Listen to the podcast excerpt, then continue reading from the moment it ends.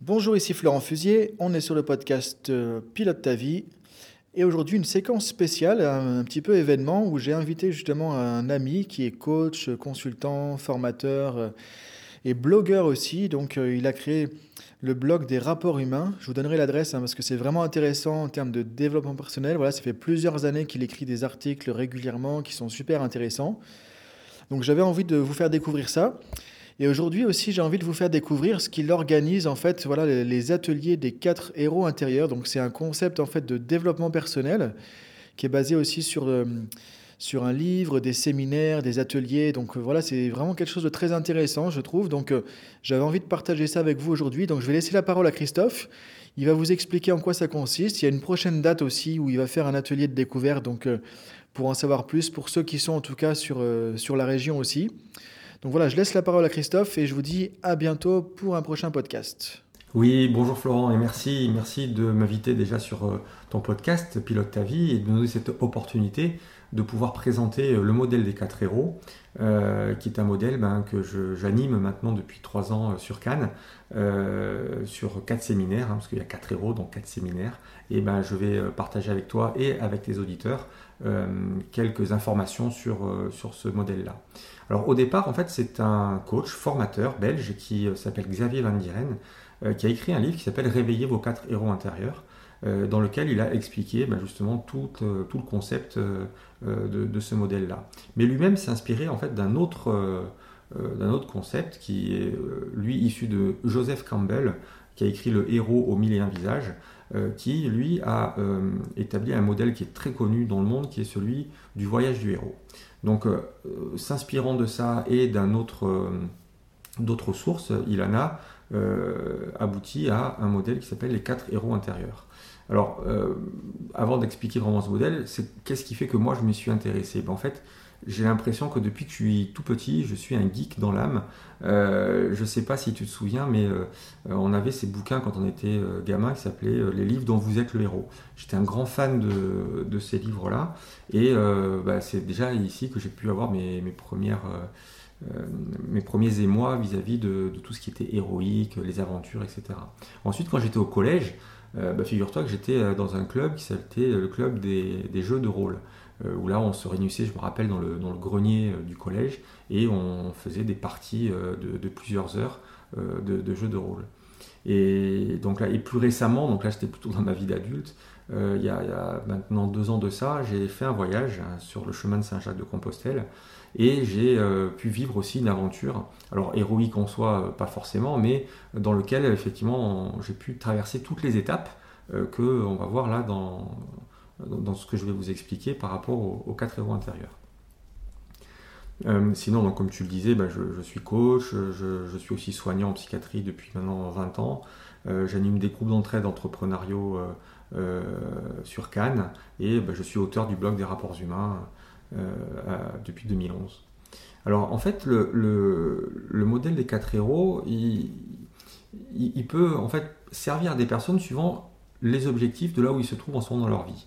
Par exemple, si euh, une personne a un projet, mais euh, elle sent plutôt qu'il y a quelque chose qui ne va pas dans sa vie, qu'elle euh, aimerait changer quelque chose, elle aimerait, elle aspire à d'autres motivations, d'autres objectifs, bah, elle peut être dans une phase de préparation. Elle peut avoir une idée, des idées de, projet, des idées d'activité.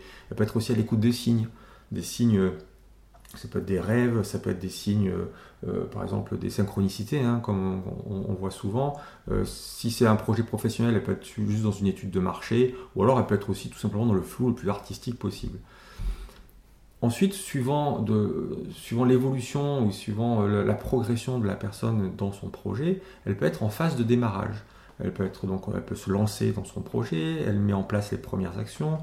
si c'est un projet professionnel, elle peut être là euh, à, faire les premières prospections clients, euh, ou alors, euh, ça c'est la problématique de cette phase-là, elle peut être dans la procrastination, c'est-à-dire de sans cesse reporter au lendemain bah, les actions qui peuvent justement lancer son, projet. Ensuite, on a une, troisième phase possible qui est celle de la réalisation même du projet. C'est-à-dire que là, bah, la personne elle est au cœur du projet, elle a ses missions, elle a ses commandes, elle a ses clients qu'elle voit régulièrement mais en même temps, elle se rend compte qu'elle fait, elle fait face à des obstacles qui sont récurrents. et, ces obstacles-là, ça, vient vraiment remettre en question bah, peut-être même l'ensemble du projet. Et elle se rend compte à cette phase-là, la personne, que bah, en fait, il y a des problématiques en elle, une sorte de, zone d'ombre, hein, de, dragon intérieur, qui fait que ben, le, projet, on va dire, il pédale dans la smoule, quoi, il patine un petit peu. Et enfin, si vraiment elle a dépassé ses dragons, elle a pu euh, arriver au bout de son projet, elle peut être dans une phase d'intégration et de partage. C'est-à-dire que là, ben, la personne elle transmet son expérience, elle, voit comment euh, tout ce qu'elle a pu vivre jusqu'à aujourd'hui dans son projet, ben, elle peut en faire bénéficier les autres. Et en gros, c'est euh, quelles sont les conclusions qu'elle tire de toute, toute son aventure pour pouvoir le partager au monde. Donc on voit là qu'il y a quatre phases euh, qui peuvent être possibles hein, dans, un projet. Et donc le modèle des quatre héros, en fait, il répond à euh, les objectifs de chacune des phases. Euh, je te prends l'exemple donc, du poète, enfin pas l'exemple, on, va, on va le faire au fur et à mesure.